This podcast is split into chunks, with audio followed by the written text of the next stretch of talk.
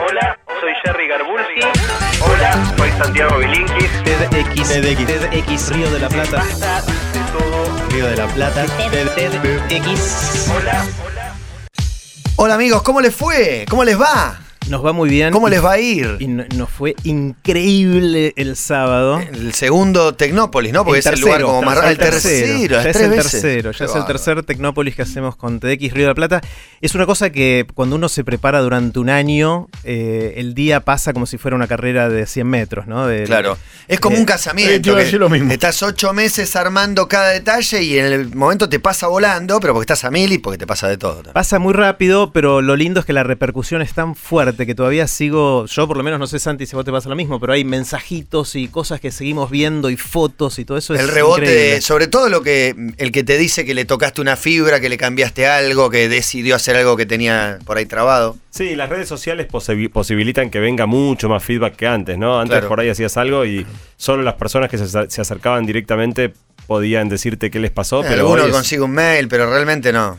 Hoy en día es el, el feedback es infernal. Y de manera online también hubo mucha gente siguiendo el evento. Es- sí, de hecho en, en el evento participaron en total durante todo el día sábado 37.000 personas, de las cuales 10.000 estaban físicamente ahí y 27.000 lo siguieron por el streaming online, que es una barbaridad de gente, dado que aparte era un día lindo, un sábado. Eh, y la gente le dedicó un día a dejarse bombardear por estímulos, por ideas, por provocaciones de lo que fue pasando a lo largo del día.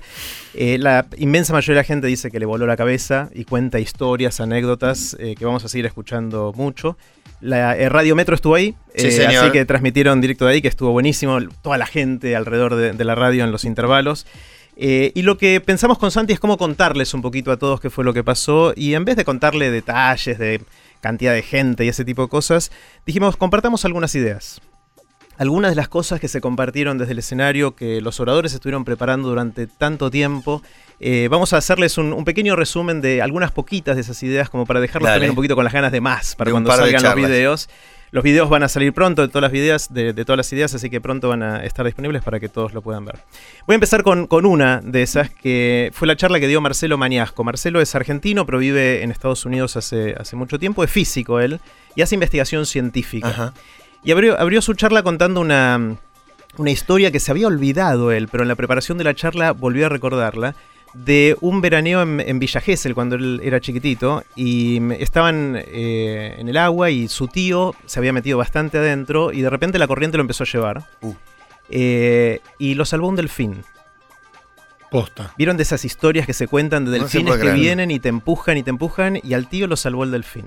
Escuché una historia, escuché esas historias, pero nunca más de en quinta persona. Esta es en primera. Este ya es Yo en primera. estaba, Segunda, claro. Segunda, yo bueno, no, pero lo, vio al fue tío. testigo, Sí, claro. lo vio al tío. Es- Eh, bueno, eh, eh, lo impactó mucho a él y ahora se acordó de esa historia preparando la, la charla. Eh, la pregunta es, ¿son inteligentes los delfines? ¿Qué, qué- cómo hablan? ¿Qué, qué comunican? ¿Qué comunican entre ellos? comunicarse comunican seguro. Hacen unos ruidos y algo Sí. pasan y coordinan cosas increíbles. Y, y él como científico se empezó a preguntar eso. Y es muy interesante porque uno, cuando vamos a ver las películas de ciencia ficción, de repente vienen los, los extraterrestres, baja la nave espacial, se abre, sale y a los 20 minutos estamos hablando con ellos en inglés, ¿no? Como eh, si no la película sería difícil de hacer. Eh, sí. Eh, pero Y aparte diría- son medio humanoides siempre. Siempre, claro. Eh, y al final se enternecen, pasan esas cosas. Bueno, los delfines están al lado nuestro y no tenemos la más pálida idea de lo que están diciendo. O sea, con lo cual... ¿Podría ser el mismo ejemplo para toda la, la- la fauna, para todos los animales? ¿O el delfín por considerarlo todos más inteligentes? El, el delfín lo que tiene es que sabemos que dicen cosas complejas.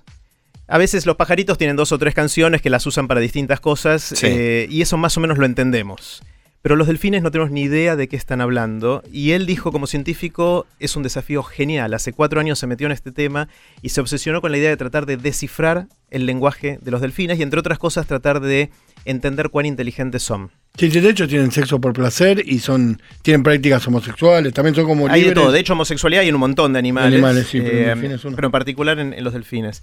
Eh, es interesante algunas cosas que sabemos los delfines, empezó a contar Marcelo, que a mí cuando lo empezó a contar preparando la charla a mí me partió la cabeza. Resulta que ya hace mucho tiempo, cuando uno va al acuario y ve el show de los delfines, los delfines saltan y hacen piruetas y todas esas cosas, y en general se entrenan a los delfines dándole pes- pescaditos de Sí. recompensa cuando hacen lo que uno quiere que haga. Pasaron dos cosas en paralelo. eh, primero uno de los entrenadores tuvo la idea de hacer un gesto que quería que significara hacer algo innovador, hacer algo nuevo.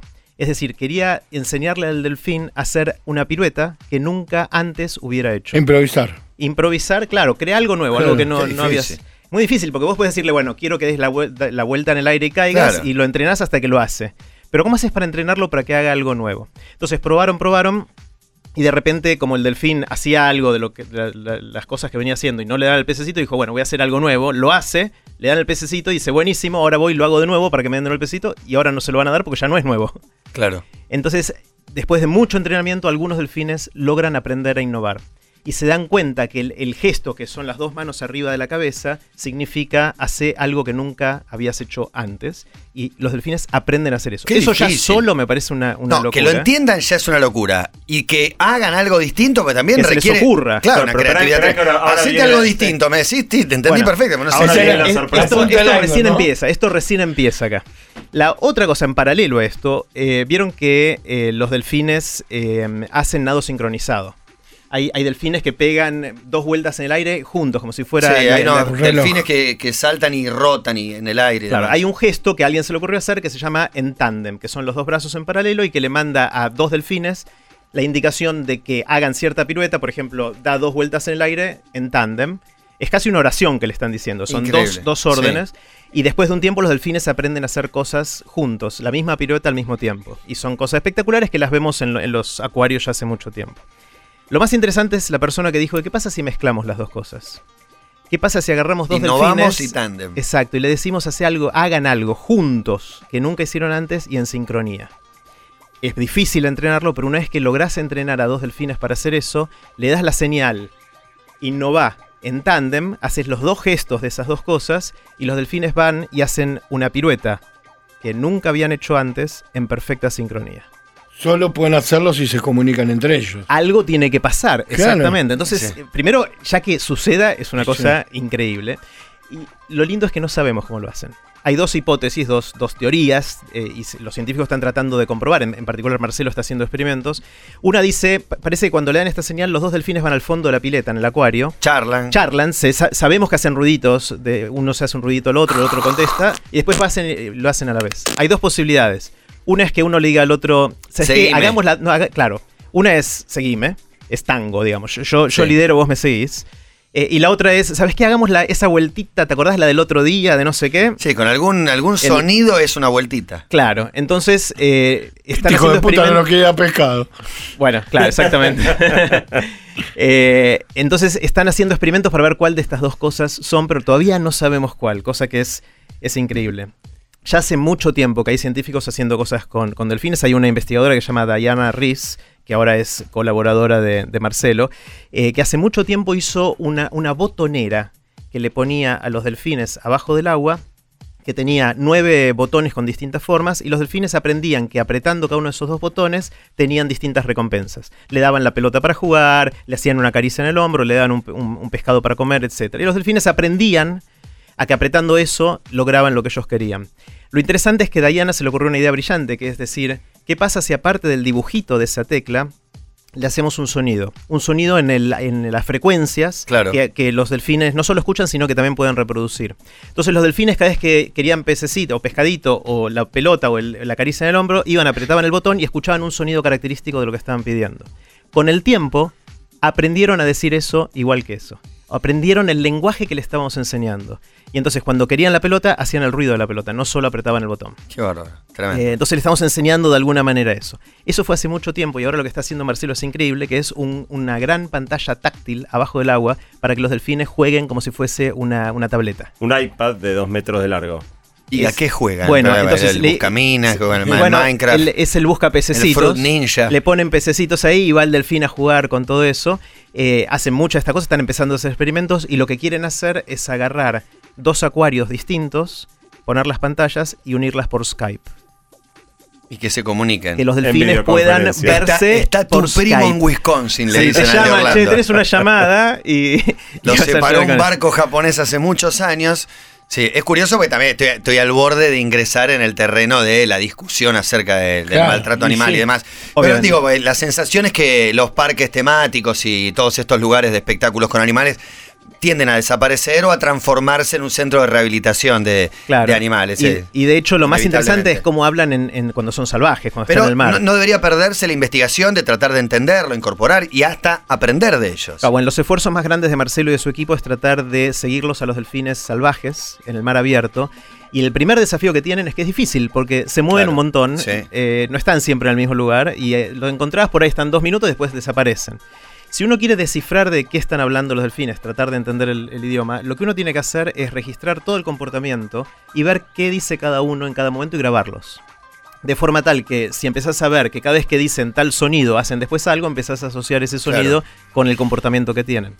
Eh, y es difícil hacer eso por varias razones. Primero, se mueve mucho. Eh, segundo, eh, tenés que filmar 360 esto para que se vea Claro. exactamente qué hace cada uno. Y cuando lo grabás, cuando hay los delfines, a veces van de a 15 delfines, y hay ruido todo el tiempo y no sabes quién está diciendo Claro. qué. Lo que dice Marcelo es que si grabás con un solo micrófono, es lo mismo que leer una obra de teatro tachando los nombres de los personajes. De forma tal que no sabes quién dice qué, si es un monólogo, un diálogo, si hay muchos hablando, es imposible.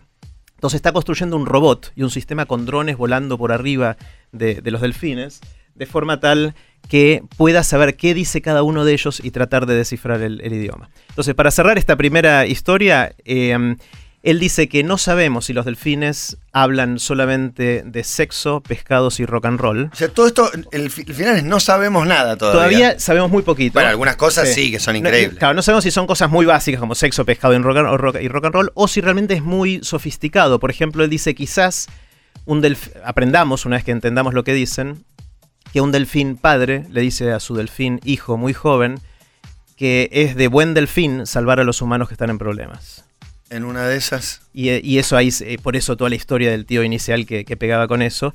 Y termina de una manera un poco chiste, un poco en serio, Marcelo diciendo que quizás dentro de unos años en TDX Río de la Plata tengamos un, en el escenario un, un Un tanque delfín. y un delfín dando una charla de un tema que lo apasione mucho. Y sí, y ya habremos entendido el idioma. No prendí la tableta todavía, pero creo que la pregunta que vendría es: ¿y quién financia todo esto? Porque el tipo está hace 15 años estudiando delfines. Bueno, el, Que es- son es- robots De hecho, con drones. No, la guita que está gastando es unas infernal. filmaciones Increíble, increíbles en HD y mostraba mi laboratorio y era un barco en el medio del mar en el atardecer, ¿viste? No, es, un laburo increíble. sí, es ciencia básica, pero que tiene un montón de, de cosas interesantes que pueden surgir de ahí. Bueno, una charla a cargo de un delfín. Una charla con un delfín en unos años. En cualquier Eh, momento. la segunda historia que queremos contarles es la charla que dio Fer Salem. Fer Salem cuando era chico quería hacer dibujitos animados y como la mayoría de los sueños infantiles se dio cuenta que no, que los dibujitos animados se hacen en Estados Unidos, que acá no se pueden hacer y medio que fue yendo por otro, otro rumbo en la Sí. vida. Hasta que en el año 2009 se le ocurrió proponerle al Ministerio de Educación de la Nación hacer un dibujito animado para chicos que contara la Revolución de Mayo y le dieron el ok para que avance que haga el dibujito animado. Lo primero que hizo para tratar de pensar cómo hacer ese dibujito fue ir al cabildo. Entró y vio todos los cuadros de los próceres de, la- los de la primera junta y sacó su primera conclusión, que es que eso era un embole. Esa no era la manera en la que a un chico podía interesarle aprender sobre la, sobre la Revolución de Mayo. Y la segunda pregunta fue, bueno, ¿cómo competimos con Pokémon? ¿Cómo competimos con Dragon Ball Z? A los, los chicos no recuerdan nada de historia, pero se saben de memoria montones de nombres en japonés. O sea, ¿cómo podemos hacer que la Revolución de Mayo sea para los chicos tan interesante como Pokémon? Y la segunda conclusión que sacó es que si vos tratás a los chicos como si fueran tontos, primero corres el riesgo de que ellos piensen que el tonto sos vos, que los subestima. O peor aún, corres el riesgo de que ellos terminen sacando la conclusión de que son tontos, eh, si son tratados como tales. Y entonces, tratando de no tratar a los chicos como tontos, nació, como bien mencionaba Cabo recién, Samba.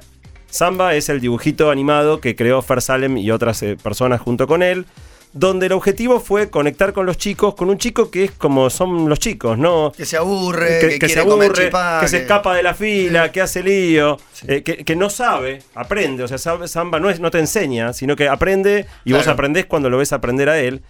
Y la primera pregunta interesante que se encontraron es, ok, si Samba es como nosotros, ¿cómo somos nosotros? ¿Cómo tiene que ser un chico para ser representativo de los argentinos? Si tuvieran que hacer un nene argentino, ¿cómo lo harían? ¿Qué color de piel le pones? ¿Qué color de pelo? Y, la verdad que el desafío era representar a todos los argentinos. Así que Fer entrevistó a más de mil chicos de todo el país y de alguna manera Samba contiene un poquito de todos ellos. Terminaron dándole una, una cetrina, un determinado corte de pelo y en definitiva con Samba pudieron contar la historia de una manera distinta de la que, no había, de la que había sido contada hasta ahora, bajando los próceres del caballo, sacándoles el bronce, permitiendo que los chicos conecten de otra manera, más parecida a la que eh, contactarían con, Pokémon. Eh, en definitiva, él decía que a él le encantaría pensar que todas estas eh, historias que los próceres tuvieron y que muchos murieron sintiendo que su gesto había sido en vano, que Belgrano murió en el medio de la anarquía, diciendo para qué corno hice todo esto y al final eh, sale todo mal. Bueno, que, él, en el fondo espera que, los próceres se sintieran orgullosos de cómo los valores que ellos de alguna manera defendieron y encarnaron estén pasando a las próximas generaciones a, través de esto. El final fue muy, muy emotivo terminaron todos, todos, en, en los 10.000 personas con, con los ojos rojos lagrimeando, eh, con una historia personal que él contó, que, que no, la, no la vamos a contar entera acá, pero sí vamos a invitar a todos a que vean la charla tan pronto como esté, porque fue extraordinaria, y con un anhelo, que es que ojalá los futuros ingenieros, las futuras científicas, los futuros obreros, futuros docentes o los futuros presidentes, de haber aprendido eso en, en el patio, jueguen diciendo seamos libres que lo demás no importa nada, que es la frase favorita de Samba. Fue muy, muy emotiva eh, y, y la verdad que Uy, eh, qué gana de verlo, realmente. Me da eh, mucha gana de verlo. va- va- vale muchísimo la pena. Apenas esté el video, vamos a cont- Como vale, conversar la con pena, Jerry. como vale la pena samba, o como vale la pena ver eh, con tus hijos samba o, o darle a tus hijos para ver. Mis hijos lo aman, saben Malvinas, eh, Revolución de Mayo, recitan, cantan cantito, lo mismo que decías vos. Que el, no, el, el cantito que, que podrían cantar, eh, cantando una canción de moda, lo cantan con las canciones de samba, que también se las aprendieron todas, repitiendo fechas y cosas que uno no se acuerda. La batalla de Maipú te, incluye todas las canciones y, y lo aman, y lo aman Bueno. a samba todavía, a pesar de que ya quedó un poquito atrás. Uno- una anécdota divertida es que el hijo de uno de los eh, que está en el equipo organizador de TDX Río de la Plata, uno de los oradores era español y el hijo de uno del, equipo que tiene siete años, cuando lo vio, preguntó: ¿Es de los realistas? Pero posta que yo me costaba saber cuáles eran los realistas, eh, cuáles Ah. los otros, digo, cuáles eran los Bueno, una de las cosas que dice Fer en su charla es que muchos chicos reconocen a los personajes de Samba en los billetes. Claro. Este es de samba. Claro, es Pero termina está bien, es pero es que un chico Es si no, no lo hubiera conocido. Y la frase Exactamente. favorita de Samba es de San Martín. Es de San Por Martín, eso- claro. Por eso Claro. es la favorita de Samba. Eh, otra de las, de las charlas que, que pegó mucho fue mm, la de Silvina Cooperman. ¿Ustedes donaron sangre alguna vez? Sí. Sí. Yo sí. Eh, ¿Donaron porque lo donaban para alguien? que- Para alguien, no Ah, fui a hacer una donación espontánea. Para alguien, No. También para alguien Bueno, puntual. eso es. eh, Silvina Cooperman es pediatra y trabaja en el Garraham, eh, en, el, en el banco de sangre del Sí. Garraham. Y mm, yo no sabía muy bien, pero la sangre tiene un rol eh, crítico en los hospitales por muchas razones. Si uno tiene que operarse o transfundirse o, o tiene algún tipo de enfermedad crónica que requiere de sangre, es una cuestión de, de vida o muerte. Eh, la sangre no solo nos da la inmunidad que tenemos, sino que nos puede curar en un montón de situaciones. Y de alguna manera la sangre es el corazón del hospital y el banco de sangre es el corazón del hospital porque bombea la sangre a todos lados. Son las reservas del central. Exactamente. Y, y la sangre tiene un montón de características, pero hay un gran problema. Y es que pasa mucho esto, de que en nuestra cultura, en muchos lugares de América Latina, cuando alguien tiene que operarse, le dicen tenés que traer 10 dadores de tu tipo y factor o, lo que fuera eh, para poder operarte. Imagínense la angustia, de- sobre todo en el Garraham, que es un hospital infantil, que uno tiene que operar a su hijo, a su sobrino, a su Buscando nieto. después- voluntarios. aparte tener que poner a buscar voluntarios. y Tal vez eso. venís de una provincia y. Está- exacto, estás o lejísimo. venís de un país eh, limítrofe y no Sí, tenés o, a o quién por más que vivas a la vuelta, Sí, ya tenés suficiente preocupación que tenés un hijo que está por ser operado. Eh, y eso no es el único problema. El otro problema grande es que cuando tenés tanta presión de traer donantes, esos donantes tienen un incentivo para ocultar potenciales riesgos en la sangre que están donando. Porque hasta que el hospital le dice, hasta que no tengamos los 10 dadores con buena sangre, no vamos a poder operar a tu hijo. Entonces vos le decís a tu hermano que anda o a un amigo, anda y, ¿sabes qué? No digas que estuviste en una fiesta o en algo que te puede haber infectado algo. Y el problema entonces es que la sangre tiene riesgos, tiene mala calidad, hay que descartar mucha sangre porque está infectada.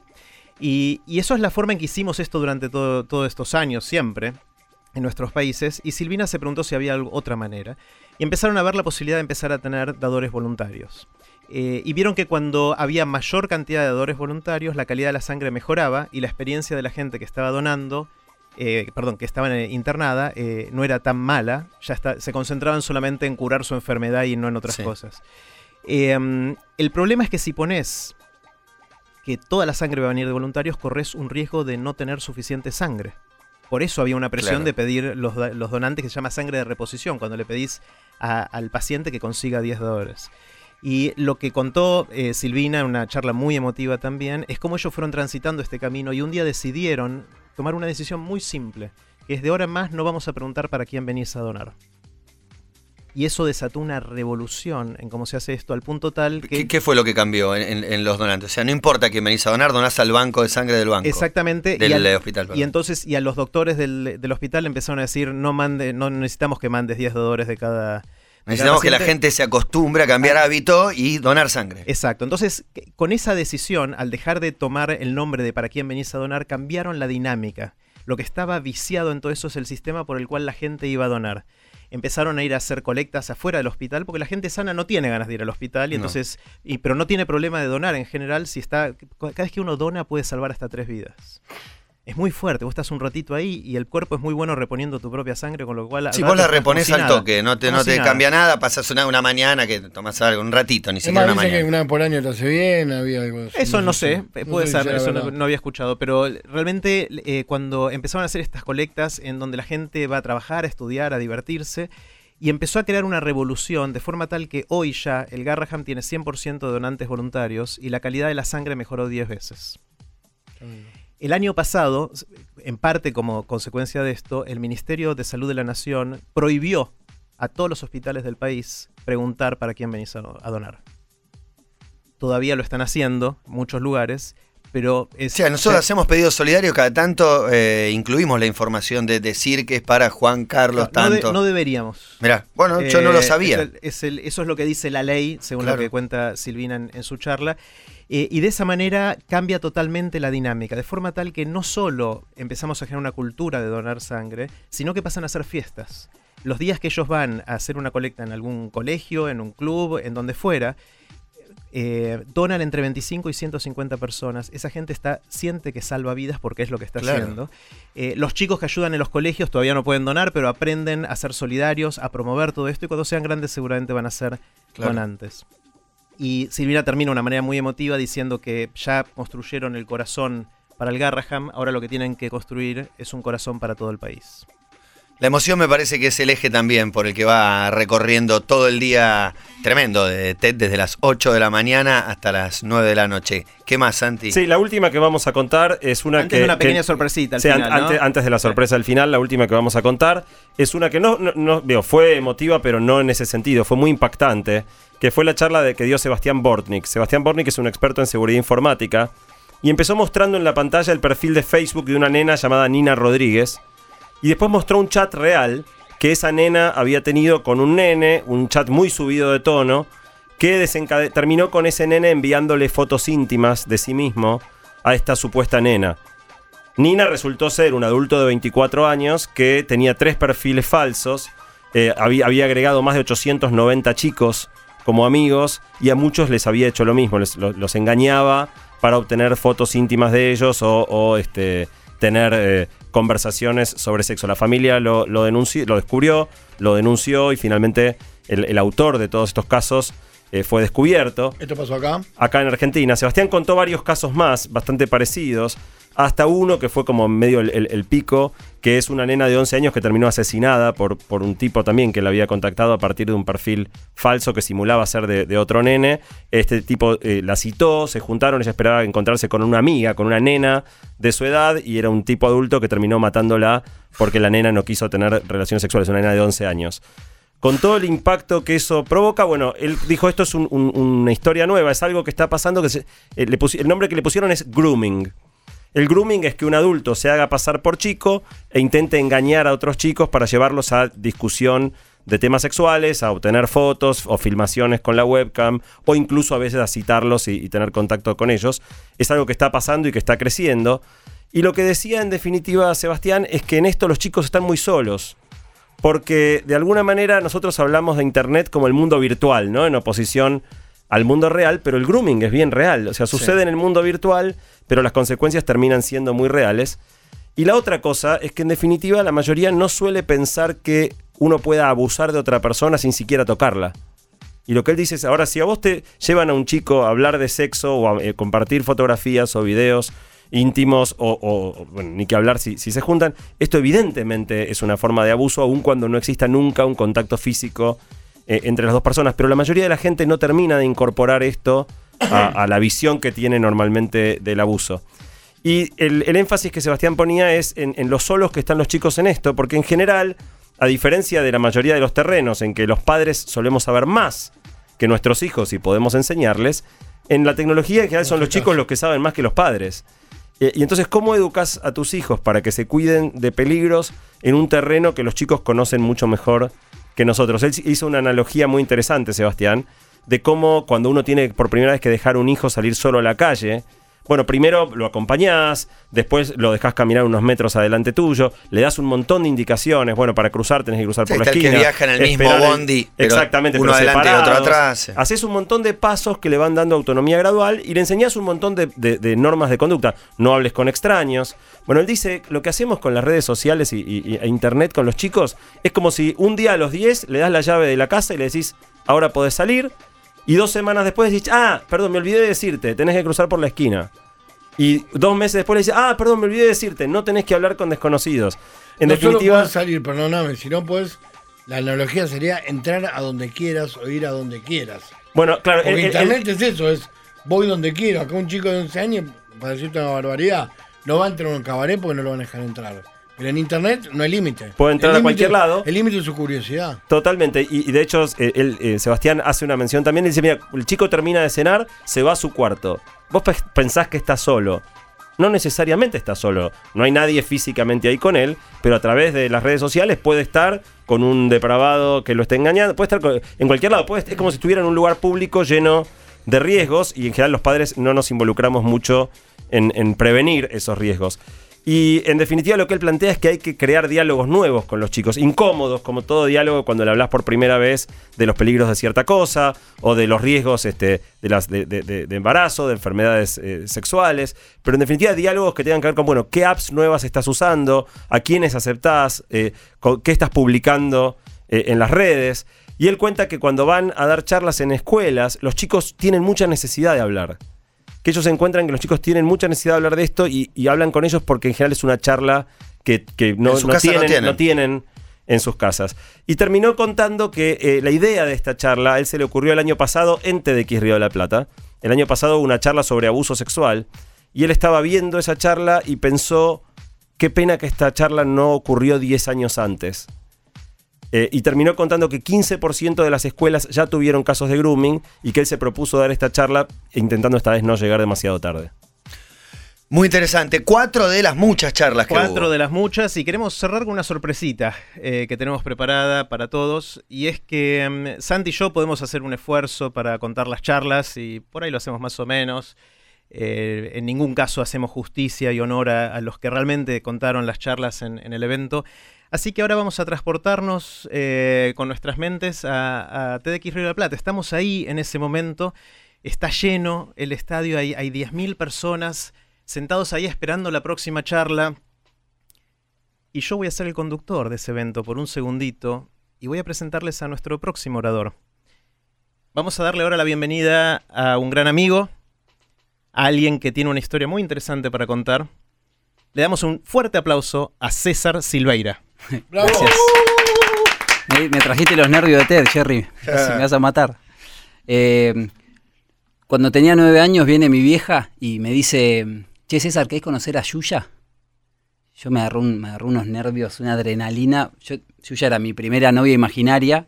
Yo iba a un colegio de hombres, así que solo tenía novias imaginarias, digamos. y estaba enamorado mal de ella. Llegaba, llegaba a los pedos del, del- del colegio, revoleaba la mochila enfrente de la tele. A mirar el programa no me lo perdía ni a palos, ¿viste? Y mi vieja había conseguido entradas para, para ir al programa. Y las entradas, las VIP, ¿viste? Las que te dan acceso a Yuya, que podía jugar con ella. Yo no la podía creer. Bueno, esa semana, imagínate, nervios en el colegio, ni presté atención, nada. Practicando el cassette de Yuya, lo derretí de practicar las letras directamente. Y llega el día, nervioso total, me busca mi vieja por el colegio. Ya, ya no me podía ni, ni- ni estar sentado. Estacionamos, llegamos al estudio, un edificio gigante. eh, toda la cola gigante para la tribuna, ¿viste? Con, con la plebe y nosotros con el VIP, ¿viste? Una tarjetita por acá, permiso, bla, bla, bla. Pasamos un guardia, dos, tres, y el último guardia, señora, hasta acá, acá, acá el nene pasa solo. Yo la despido a mi vieja como si me fuera a la guerra, ¿viste? Chao vieja, bueno. Me abren una puertita y entro al estudio de Yuya. No lo podía creer. Cámaras, luces. Miro al fondo el ovni rosa. ¿Te acuerdas que Yuya salía de un ovni rosa? Me voy al ovni como, como un bicho a la luz, directamente hipnotizado. Eh, y miro la tribuna llena de gente y en el piso, bueno, la competencia, ¿viste? Lo- Los otros competidores, pero imposible. Yo me sabía las letras, yo era el más fanático, algo con Yuya iba a pasar. Eh, y en eso que estoy yendo hacia el ovni, se, se me acerca una de las paquitas. Hermosa, una semidiosa ayudante de Yuya, ¿viste? Yo me quedo, me quedo congelado. Se acerca con, esa, con ese espíritu dulce, medio sexy que tenían también, ¿viste? Como que se nos acerca y nos dice, eh, a ver, ¿se callan la boca? Uh. Ah, yo me quedo congelado, digo, esta no la vi venir. Como una paquita me está cagando a pedo, ¿viste? Me quedo así y dice, ven esta raya de acá y señala una raya en el piso. Dice, el que se pasa de esta raya, cuando llega Yuya, lo mandamos a la tribuna, Yuya no va a jugar con ustedes, así que de esta raya para atrás, ¿estamos? Bueno, me adapto rápidamente a, la violencia repentina del momento y digo, yo ya sé qué hacer, yo era un pibe muy premiado por obedecer. Dije, acá lo que hay que hacer es hacer caso, olvídate. Me clavé en la raya como un granadero en el, el primer minuto de su turno, viste que después los granaderos medio que se van a pique, firme, tenso, diciendo, de acá no me mueve, pero ni, no sé, ni un derrame de lava que destruya el estudio, viste, yo acá me quedo. Y en eso, bueno, estamos en el aire en 3, 2, 1, se abre la puerta del ovni, humo, sale Yuya hermosa, avalancha de pibes por encima mío, viste, como una estampida, y yo bancando la posición en la, en la raya, y todos se le van al humo a Yuya, y la careta de Yuya tocando a todos, besos de acá, de allá, mis bajitos, a todos los ilegales. Yo no podía creer, y cuando me avivo, que tardé bastante, quiero ir hacia Yuya, y ya estaba atrás de una pared de desobedientes, y me quedé afuera, ¿entendés? Digo, no, no, no, no. Bronca, quería destruir el ovni a patadas, y en ese momento eh, me acuerdo que en, que en mi mente de niño, traducida a mi mente de adulto de hoy, fue, se me hizo una pregunta y un clic que fue, para, ¿yo a qué vine? ¿Yo a qué vine? ¿No? Yo vine a estar con Yuya, terminé haciéndole caso a esta tipa, que encima después se hizo famosa, bueno, no, no quiero hablar de ella. Eh, ¿Quién será, no? Yo tengo dos candidatos. Sí, yo ni idea, ni idea. Encima me, me frenó el carro a mí, después está haciendo bailantera a cualquier lado, no quiero ni hablar de eso. No. Eh, y, y yo terminé haciéndole caso a esta, me quedé afuera de Yuya, ¿viste? Y esa pregunta que, que me viene cuando estoy medio, medio quedado, ¿viste? Ahí en mi, en mi zona de Roquefort o medio... Viene con otra que es, para, ¿cuál es mi Yuya? ¿Viste? ¿Y cuáles son mis paquitas? Porque sin Yuya no hay paquitas y viceversa, ¿no? Y, y esa pregunta me acompaña seguido, cuando estoy medio así desorientado, yo a qué vine y cuál es mi Yuya, ¿no? C. ¿Cuál es mi yuya? Eso que hace que todo fluya, que las barreras se diluyan. ¿Y cuáles son mis paquitas? Las de siempre, las que quieren que me quede en la macetita.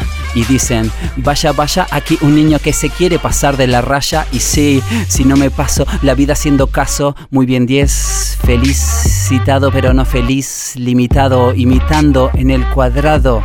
No, ya me aburro, ya no. Como cuando me recibí de psicólogo y me puse a laburar que creía que para curar solo se podía estar sentado y a bla bla bla bla bla. No, no puede ser, algo, algo me faltaba. Faltaba mi yuya, eso que hace que todo fluya. Así que me puse a bailar. ¿Qué? Sí, bailar. Bailar, bailar, bailar hasta sentir la maceta estallar. Y las paquitas, no, vos no podés, no podés, que no. Armamos de silo, escuela con filo. Traete tu estilo tranquilo, le sacamos filo, le sacamos brillo a tu estilo. Cortamos los hilos de la marioneta, sé. Para vivir tranquilo el arte sin tanta careta. Ey. Bueno, listo, ya está, encontré el arte, ahora esa era mi yuya. No, yo no quiero una yuya, quiero 100, quiero un aren. Y ahí fue cuando llegó el rap. Wow, cuando llegó el rap. Al principio la voz ni más salía, después viajando en melodía todo el día.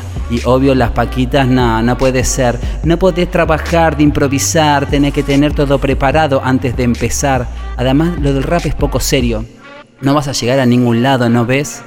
Mírame acá tirando el flow en basta de todo, cada uno tirándolo a su propio modo, liviano, derecho, no jorobado como Quasimodo. No, Estoy con Sherry, con Bilinsky, si ellos son cerebro, yo soy Pinky. Y toda la noche tratando de conquistar al mundo, se, poniéndole un broche a este programa con un freestyle en algunos segundos. Con Matías Martín, sí, es un locutor de Fórmula 1, no va a andar mendigando como el karting, no, vamos real, vamos bien real, no haciendo un acting de marketing para subir el rating, no. Yo no sé dónde quedó Diego Ripoll, pero quedó cabo con nosotros y cada vez que mete un bocado mete un gol. Y aunque a veces le sacan una amarilla, el tipo mete su bocado y también brilla. Bien, bien, hablamos de los delfines, sí, para estar real, bien desnudo como los strippers. Vamos a ver si algún día entendemos de un buen guion del programa de Flipper. Sí, para tirar la propia sangre, donando por propia voluntad.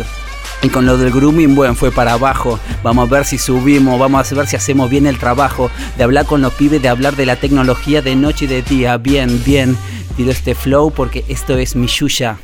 Lo que hace que todo fluya. Mi pregunta para vos es, si esto es mi yuya, Cuá, cuá, cuá, cuá, ¿cuál es la tuya? Espectacular, César Silveira Gracias. se llama. Gracias César por venir, por compartir tu charla, tu vivencia con, con Yuya. Impresionante. Además el rap, que era parte, me parece, de, de- de tu, de tu monólogo, de tu charla, pero le agregaste improvisación. Y ahí también, Diego, en el Diego se escenario tuvo que ir al también. médico, así que no estaba, y lo metiste, lo de Cabito y demás. Espectacular. Muchas gracias, muchas gracias por En invitarme. el escenario dijiste que fue la primera charla TED rapeada, Rapeada del mundo. Y nosotros Sí. estamos todos nerviosos de que iba a improvisar en el momento. Hay parte que todo sabe que lo iba a todo y suele estar muy preparado y él subió ante Dijo, 10.000 "Voy a personas improvisar". e improvisó. Bueno, Así es. ¿y cómo fue improvisar ante tanta gente? Uf, no, y encima la charla eh, anterior, la primera del bloque de Hernán Casiari, fue muy emotiva, eh, que hablaba del viejo y mi viejo falleció hace poco también, así que me dejó llorando knockout y me, me recuperaron ahí entre los coaches y subí y estaba recontra emocionado y entre esa emoción, los nervios Mejor. y todo, mejor, de una. Funcionó mejor. Funcionó, fluyó. Pero sí, las paquitas estaban ahí diciendo, no, no vas a improvisar en una TED. Bueno, estás loco". tremendo. Se alinean los planetas y pasan cosas increíbles. Así Santi, es. gracias, eh, placer. Por favor, Jerry. por favor.